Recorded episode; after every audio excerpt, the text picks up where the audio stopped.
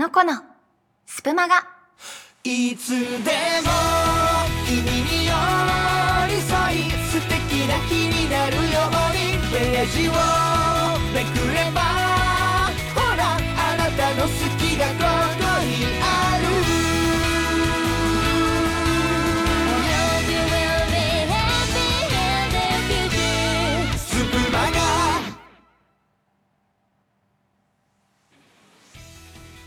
2023年7月14日月曜日時刻は19時を回りました。毎日日替わりであらゆるジャンルのキャストが楽しめる総合エンタメ番組スプーンマガジン。略してスプマガ。本日のレディオストリートは私のこが担当いたします。どうぞ最後までよろしくお願いいたします。さあ7月も後半に差し掛かろうとしていますが皆様いかがお過ごしでしょうか？いや自分で言っといてなんなんですけどもう7月後半なんですね。いやー1年が本当に早い。なんだろうまだ梅雨明けしてないからですかね。ちょっとまだ夏っていう感じが私しないんですよね。梅雨ってこんなに長かったっけと思って調べてみたらあの今年梅雨入り自体が全国的にかなり早かったんですよねそういえば。去年と比較してみるとだいたい半月ぐらい早かったみたいで、えーそんな長かった梅雨も例年通りであれば、まあ、来週あたりがちょうど梅雨明けとなる見込みです。最近のねこの晴れ間の猛暑日のことを思うと今年の夏かなり暑くなりそうな予感がしていますがぜひ皆様しっかり暑さ対策していただいて熱中症や夏バテに気をつけて暑い夏を乗り切っていきましょうね。今年はあの花火大会なんかのね夏のイベントがまた復活するところも多いみたいですのでぜひぜひ元気に夏を迎えたいところです。さあそんな差し迫った夏の訪れに胸を躍らせながら本日も参りましょう。のこのスプマがスタートです。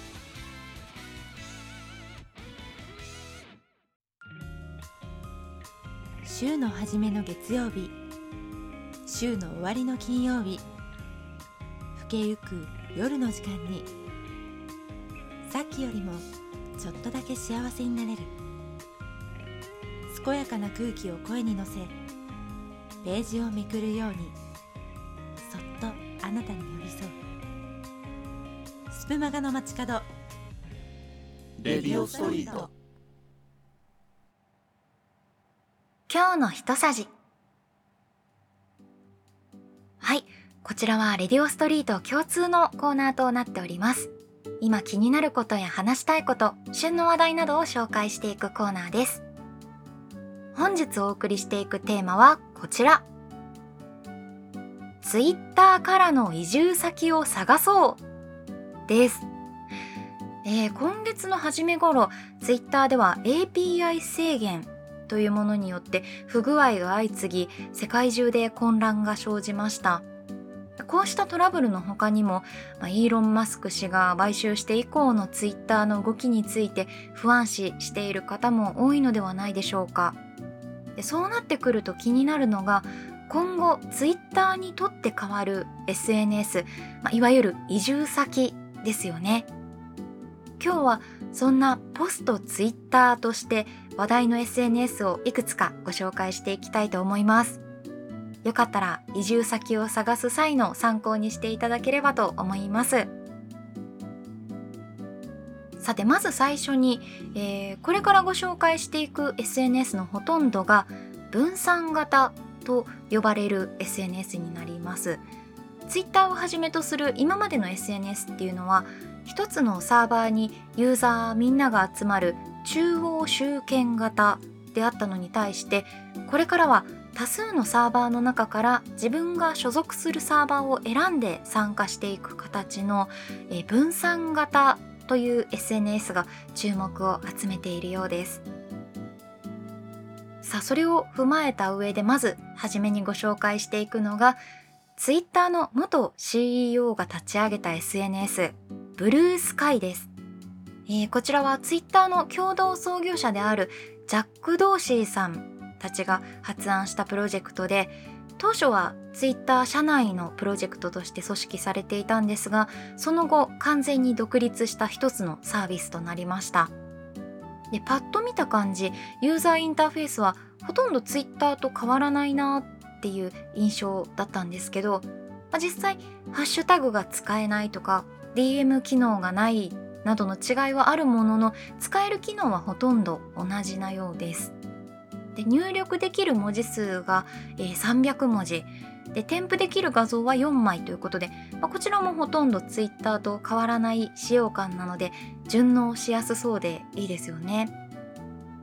で興味のないおすすめツイートとか広告のようなものは表示されず自分でタイムラインに表示するものを選んでいけるっていうのも快適でいいですね。残念ながら現在は招待制となっておりますので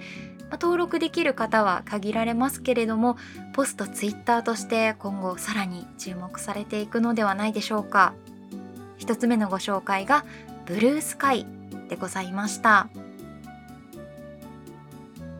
さあ続いてご紹介するのがミスキーです。こちらのサービスは今から10年前2014年に開発されたそうなんですが開発者の朱色さんは開発当時なんと15歳。で25歳になった現在もこちらのプロジェクトリーダーとして開発に携わっておられます。先ほどご紹介したブルースカイはだいぶツイッターに寄せているなという印象だったんですがこちらのミスキーは結構独特の機能が多く存在しています。まず一つの投稿に対して入力できる文字数というのがなんと3000文字。その文字数の多さからミニブログ SNS とも称されています。またネタバレや年齢制限のある作品などを掲載する際にワンクッション置くことができる機能も存在しているのでさまざ、まな使い方ができそうですよね。ここまででも十分ツイッターとは一線を画す感じがしますが一番の違いはいいね機能がないということではないでしょうかただその代わりにミスキーでは豊富なスタンプ機能が備わっております移住したツイッターユーザーの方がこのスタンプ機能を使って遊んでいる姿をよくお見かけするので、まあ、機能こそ違えど空気感は一番ツイッターに近いんじゃないかなっていう感じがしました。なんていうのかなこう昔のインターネットを見ているようなそんな面白さがあります。2つ目はミスキーのご紹介でした。さあ3つ目にご紹介するのがマストドンこちらは唯一私も登録しているサービスになります。このマストドンマストドンは、えー、今までご紹介してきた SNS と同様に分散型 SNS で最初にサーバーを選ぶんですけど私はとりあえず日本のサーバーを選択いたしました。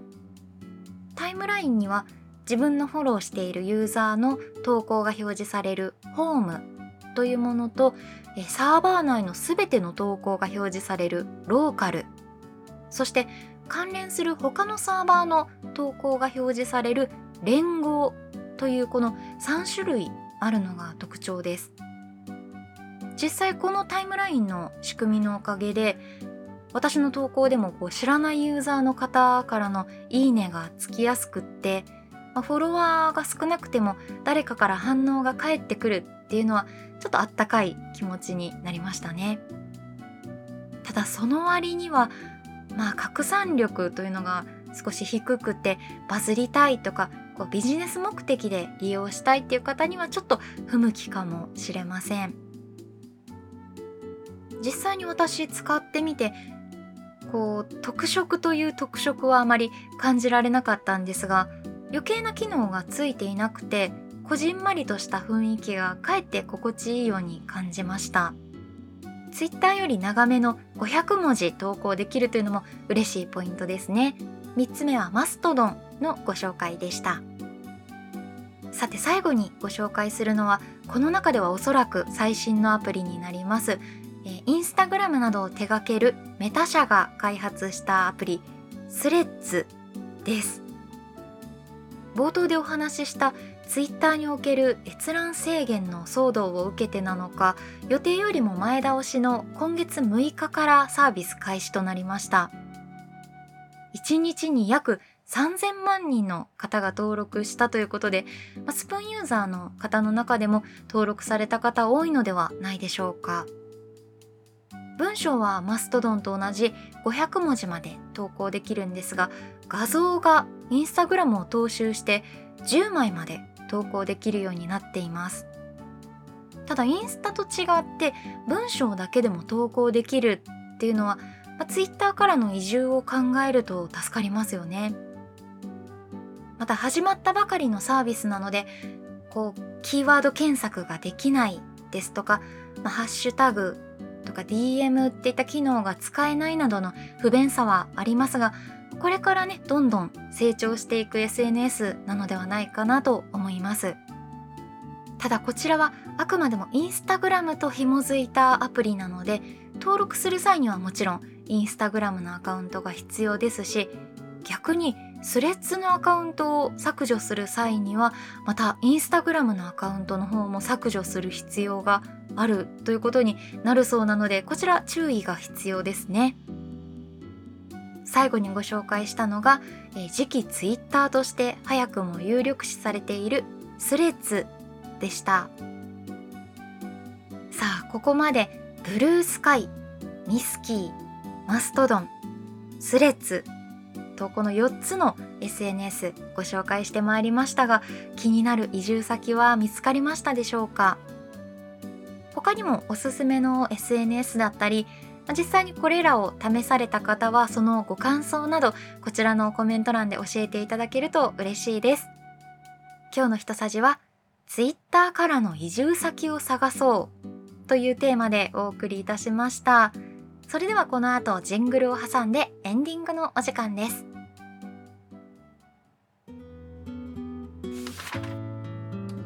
ページをめくればほらあなたの好きがここにある。スプマガ。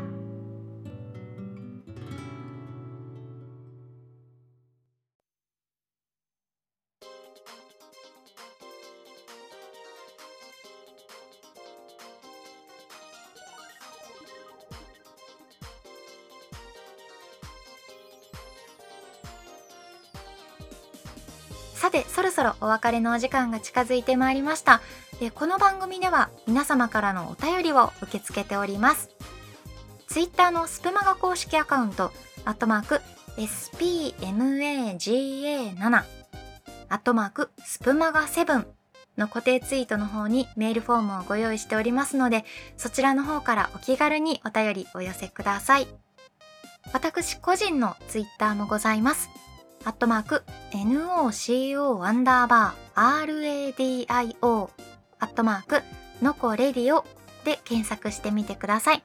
また本日ご紹介しましたマストドンの方にも私のアカウントございます。えー、こちらがアットマーク NOCO アンダーバーアットマーク mstdn.jp となっております。もしよろしければ見つけていただいてフォローしていただければと思います。さあ明日はスプマが土曜日。バラエティ班の方が楽しい時間を届けてくださいます。明日のスプマガもぜひお楽しみに。それでは最後までお付き合いいただき本当にありがとうございました。ここまでのお相手はのこでした。またね。